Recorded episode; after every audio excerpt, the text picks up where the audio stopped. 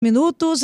A gente conversa a partir de agora com escritor, hoje que é o dia do escritor, escritor e também é, chefe de cozinha. Oh, aí sim, mas muito, muito, muito, muito renomado e se garante muito. Valdir Borim, a gente fala com ele sobre dois assuntos que são interessantes e que têm uma relação muito grande. A arqueologia ajuda a contar a história da gastronomia e a gastronomia ajuda a contar a história dentro da arqueologia. Já está com a gente, Valdir Borim, bom dia.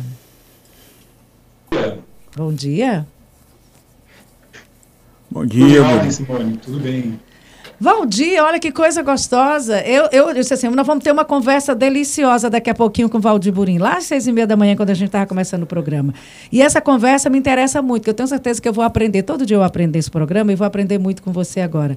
Eu sabia de você, um renomado chefe, faz coisas deliciosas, um mágico da, da gastronomia, é, a alquimia, porque sai de coisa gostosa da cozinha desse homem é uma coisa encantadora. Então, sua arte é a gastronomia, mas também sua arte é a literatura. Fala um pouquinho dessa relação do que, que você escreveu, arqueologia e gastronomia. Então, Simone, primeiro agradeço os elogios, hein, que é até demais, hein, por favor.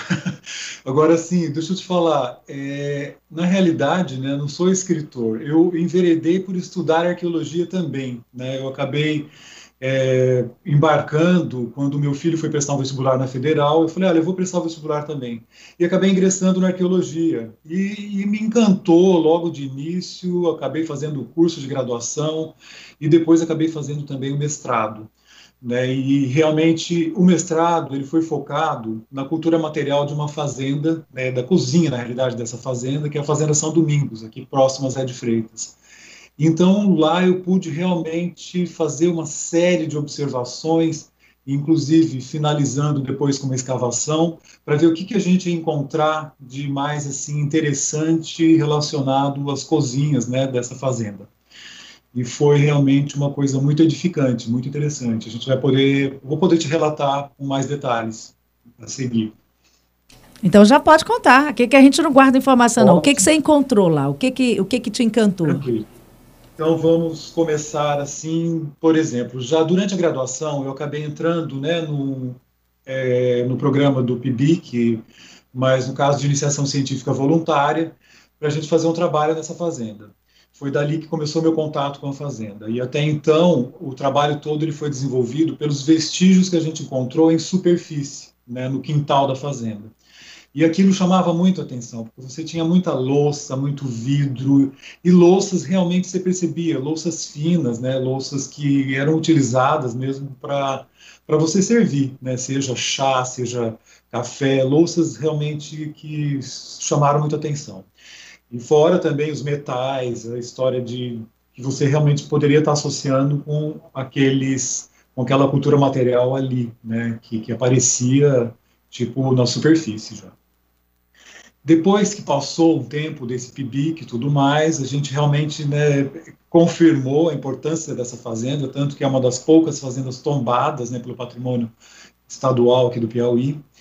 E, e com o mestrado, eu falei, olha, não tem por que eu retomar né, os estudos na fazenda e agora investigar mais a fundo toda essa cultura material relacionada à alimentação, relacionada às cozinhas da fazenda. Né.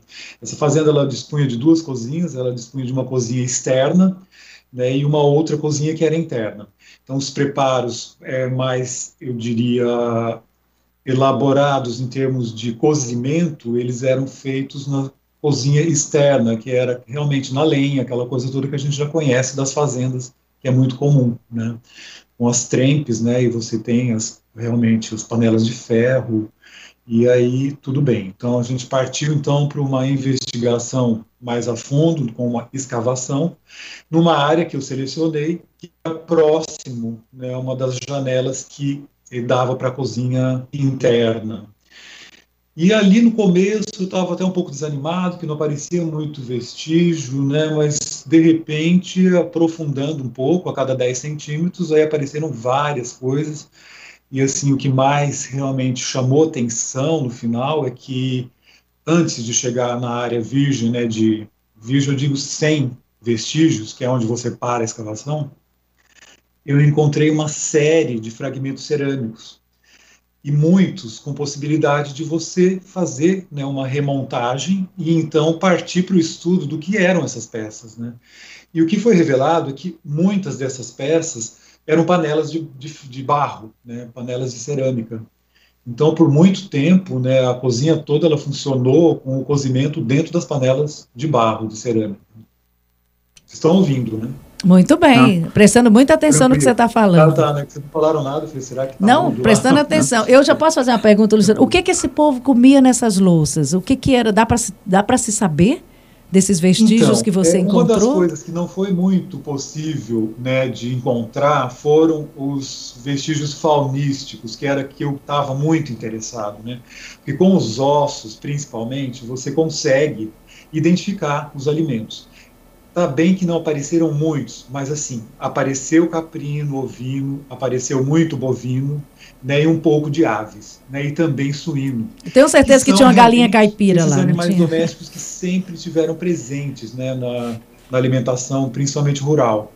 Né, daquela história de você poder ter ali disponível, né, e assim, eu, eu pensava encontrar em maior número, mas o problema é que muitos né, desses fragmentos eles são muito frágeis e a gente tem um solo muito ácido ali no, no, pedaço dessa fazenda, né? E de repente isso realmente desintegra a maior parte dos ossos, mas mesmo assim foi possível coletar uma série de ossos. E daí a gente poder inferir sim, né, que os preparos sempre foram ligados a essa cultura que a gente traz um pouco até hoje, né, dos cozidos, né, da, das coisas que são muito feitas em panelas, né, e não muito assim no caso assado. Né? Eu acho que o assado até aconteceu porque em muitos casos a gente encontra ossos calcinados, que são ossos preservados também pela queima deles. Quando o osso, o, quando o osso é queimado, no caso assim direto, né, como um churrasco, ele realmente se preserva um pouco mais. A acidez não consegue, a acidez do solo não consegue penetrar tanto nas fibras né, dos ossos e de repente ali ele se mantém mais íntegro. Então, isso a gente tem, né? eu tenho isso tudo já catalogado, né, específico das espécies que são, no caso aí, bovino, suíno, caprino, e também de aves. Né? É, Valdir? Aves, sim, eu, eu, cheguei só nos galináceos, não consegui assim, ver outro tipo de ave. É, ali tem muito casa. peixe também. É, Valdir, bom dia. Bom dia. É, Luciano Coelho. É, quando pois você não. falou aí sobre esses vestígios, eu me lembrei da história da comida caseira, né? Então, o, que diferencia o alimento são os temperos e o modo de preparo, né? E aí, Exato. de um tempo para cá, falou-se em gourmetizar. É, a, a, preparação feita de uma forma mais sofisticada.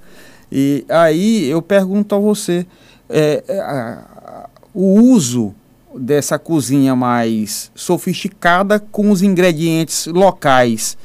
Como é que, que sai? É, é, tem uma diferenciação? É a apresentação? É o modo de fazer? Como é que se dá aí? Como é que eu identifico se uma comida é caseira ou uma comida tem esse toque mais sofisticado de preparação por, por alguém que já estudou gastronomia? Não, vamos lá eu acho assim, é bem pertinente a sua pergunta, porque a gente vive mesmo, né? a gente viveu, tá, continua vivendo nessa né, onda de gourmetização. A gourmetização, ela veio para ficar, de certa forma, e veio também para ser colocada em xeque, né? porque uma vez que você percebe que dentro das regionalidades e dentro desse país, que é quase um continente, você tem muitas nuances, né? E nós temos muitas dessas nuances ligadas muito à nossa história de país. Né? A gente tem toda a colonização europeia, né? toda a história africana presente, muito forte, e principalmente a indígena, né? Que é, foram os primeiros habitantes que estão aí até hoje, né? Isso de antes do descobrimento eles já estavam aqui presentes. É assim, Agora, voltando para os alimentos. Então, a nossa herança ela é muito mesclada né, com Europa, África e a indígena né, da América do Sul. E com isso, nós temos assim uma profusão de ingredientes. Alguns ingredientes vieram via colonização, vieram via África, né, escravidão, e também é, esses outros aqui importantes que nós temos daqui, né, que são os autóctones, autóctones, que são os originais da nossa terra mesmo.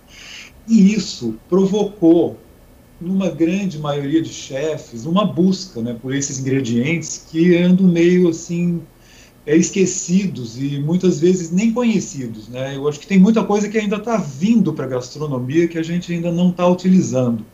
Nós temos uma potencialidade, assim, acho que das maiores do planeta, em termos de diversidade vegetal e também, de certa forma, animal. Né? Porém, animal é aquela coisa mais difícil, porque eu acho que os domésticos, eles realmente tomaram conta, e eu acho que agora começa né, o despertar também de você ter umas criações de animais também selvagens, é, permitidas, no caso, né, por órgãos, desde que você siga todos os critérios. É, agora, voltando para essa história. O que acontece? É, é uma tendência, sim. Agora você tem a comida caseira, ela nunca vai deixar de perder seu espaço, né, o seu valioso espaço, né, porque dentro dessa comida caseira você tem sim a maior parte dos ingredientes que realmente fornecem o sustento né, do homem em si.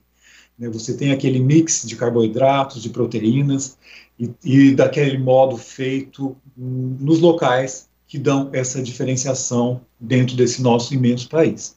Você tem preparos fantásticos com os mesmos tipos de cortes de carne, apesar de ter vários nomes diferentes nas várias regiões, mas com preparos variadíssimos, né? desde sabe extremo sul até extremo norte, do Eapoque ao Chuí, nós temos preparos assim fantásticos. E esses preparos sempre vão ter o seu espaço. O Valdir, que acontece com a gourmetização? A gourmetização você consegue pegar uns ingredientes e começar a trabalhar eles de outra forma, ou então associar a outros ingredientes, e de repente tem surpresas fantásticas. Às vezes nem tanto, às vezes são incrivelmente péssimas, e aí você percebe que realmente tem coisas que harmonizam e outras umas não. com as outras, e outras realmente sem chance. E é até interessante você testar, porque realmente não dá. Eu, uma vez eu fiz uma experiência com batata doce e com, lembro bem que é com gergelim preto. Falei, ah, nossa, isso vai ficar muito bom. Olha, ninguém fez nada com isso que eu não vi ninguém fazer. Vou ver, vou, como é, vou fazer. Nossa, a combinação ficou uma coisa muito estranha, né? Então, realmente é uma coisa que não dá para combinar. No caso, esses dois ingredientes para mim foi assim muito é claro, né, que você tem que testar mesmo para também saber até onde vai. E algumas combinações a mágica acontece. Valdir, é, esses seus, essas suas pesquisas, você disse que não era escritor, mas isso foram parar em quê? Onde é que as pessoas podem ter acesso? Todos foram esses... parar no meu mestrado. Eu estou entregando, na realidade, a correção do mestrado, daí eu vou divulgar né, o trabalho completo. Eu não consegui fazer isso. A pandemia me deu uma certa, assim, complicação em relação a cuidar também dessa correção, mas eu estou já é, mergulhado nela também para poder transforma livro? divulgar e fazer algumas publicações, né, que as pessoas recomendaram que publicasse alguma coisa mesmo, porque o que eu faço realmente é um paralelo, né, primeiro eu levanto um pouco essa história desde a da pré-história, né, que a gente tem muito presente no Piauí, como poucos estados, né, praticamente o que a gente tem no Piauí é algo preciosíssimo em termos de imagens, eu digo não só de imagens, em termos de pinturas, de arte rupestre, né, dos registros mesmo rupestres, sejam né, gravuras, é, e o que a gente vê na maior parte né, desses paredões, sejam pintados ou realmente gravados, muito, muito dessas pinturas, desses desenhos, eles estão associados à alimentação. Valdir, seja através o que, que você poderia dizer? Seja através dos próprios preparos. O que, que você poderia dizer dessas suas pesquisas, da sua experiência na cozinha, o jeito de comer do piauiense? Eu me lembro que eu frequentei um bistrô, é um buffet que ele tinha ali no Iniga, mas eu não me lembro dessa batata doce com gengilim, não. Não, não foi pra mesa, não, você é doido, abortou. Ela adiante, ela não pôde ir pro cardápio, nem pensar. Essa não deu certo, não, mas muitas outras deram. Certo, é. Mas não, o, o jeito de comer do piauiense. É, por outro lado, é, você existe, existe, como eu te falei, né, existem muitas coisas aqui, inclusive assim, nos próprios quintais, nascendo, e que a gente não come, não consome. E é coisa daqui, é coisa nativa, são plantas já mais ligado nessa onda da, das punks, né, que são as plantas comestíveis não convencionais. Né, o Fausto, meu filho, é um, profundo apaixonado por essas plantas, né, já me fez comer até cansanção. E assim, você percebe que no fim a gente tem uma série de coisas não aproveitadas que através um pouco dessa gourmetização você pode estar incluindo, sim, mostrando, né, que você tem até no seu quintal certas coisas que você pode consumir e que são ricas em vitaminas e muitas outras coisas, né, nutrientes mesmo. Sim, Simone, desculpa, retomando pela sua pergunta, que você falou até onde eu pude chegar, não foi? Desculpa. Isso, e aí do que, que você conseguiu perceber é. do o hábito de comer do piauiense? É, não, nós não comemos cansanção não, viu, Valdir? Depois eu quero a receita não, aí do cansanção, como é que a gente come? meu, meu pai já dizia, se você observa, se o passarinho comer, você pode comer também, agora cansanção, tô fora. É muita coisa, a gente, né, a gente caminhou com a domesticação das plantas através do que você falou, né? Você vê o passarinho comer, então você percebe que você pode também experimentar comer, que não vai te fazer mal.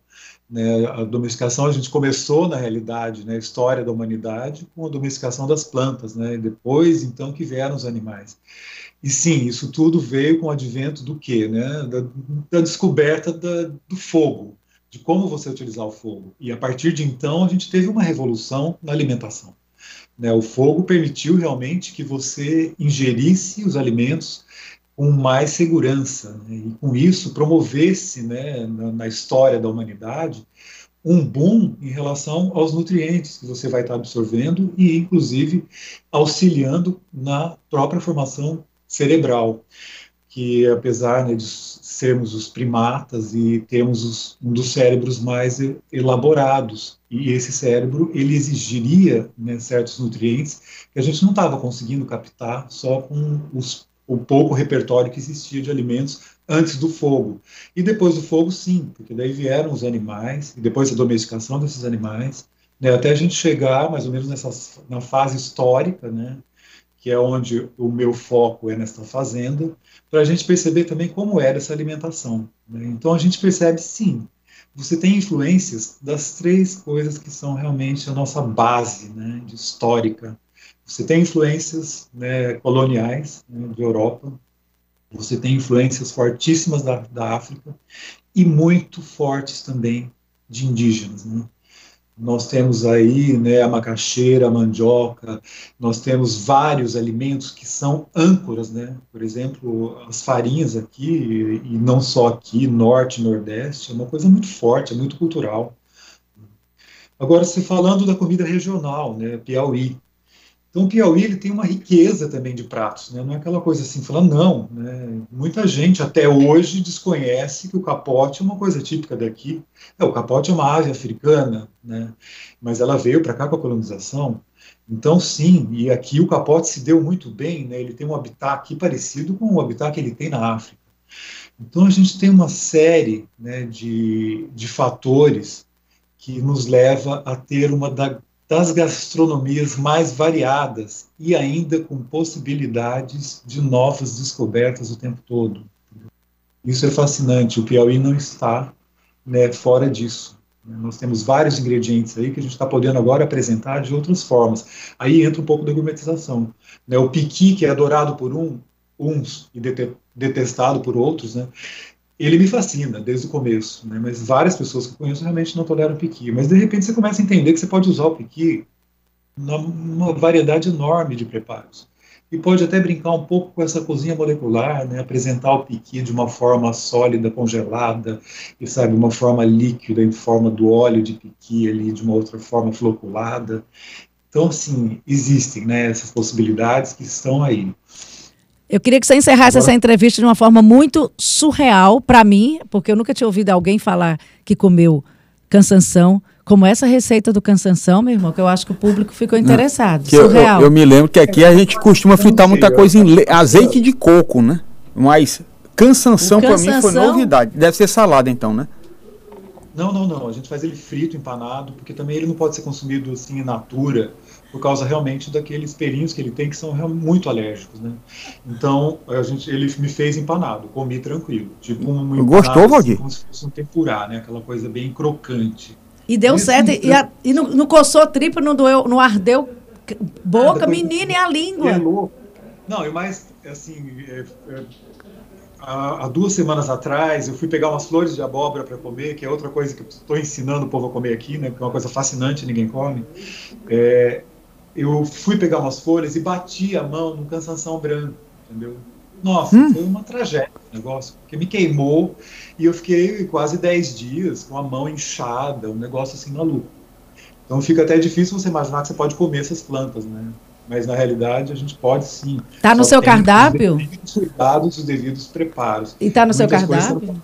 diretamente. É, sim, mas o cansanção, você gostou? Foi bom? E está no cardápio? Não, é muito bom.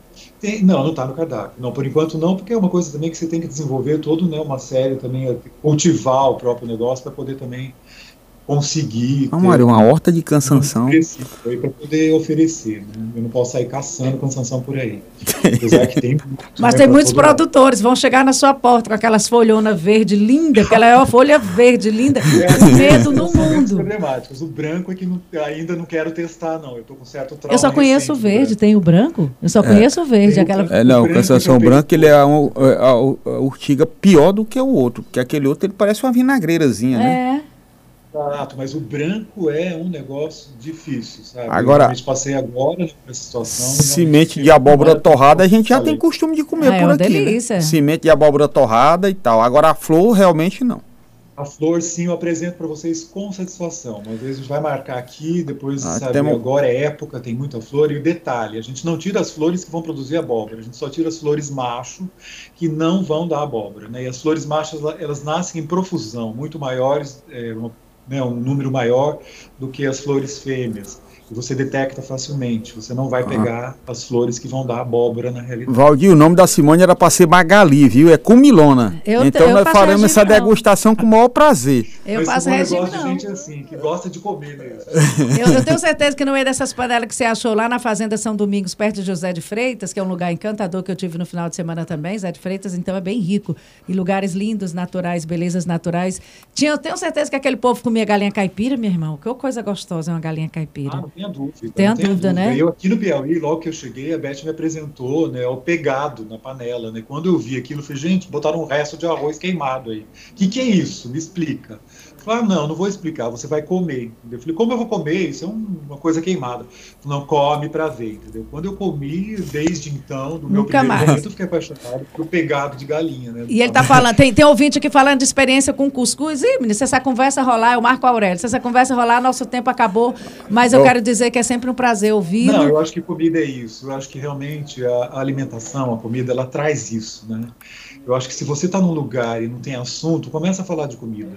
Nossa, Próxima entrevista com degustação, viu, Valdir? Degustação desse cansação que eu fiquei curiosa. É que virtual tá um pouco difícil, né? Mas eu pato já na sua porta, vizinho. Um abraço, querido, tudo de bom. E quando isso se transformar agradeço, em livro, conte com a gente. à disposição de vocês, tá? Um grande abraço. Ah, eu fiquei mais interessada com essa conversa. Arqueologia e gastronomia, duas conversas boas. Eu não disse que seria uma conversa deliciosa,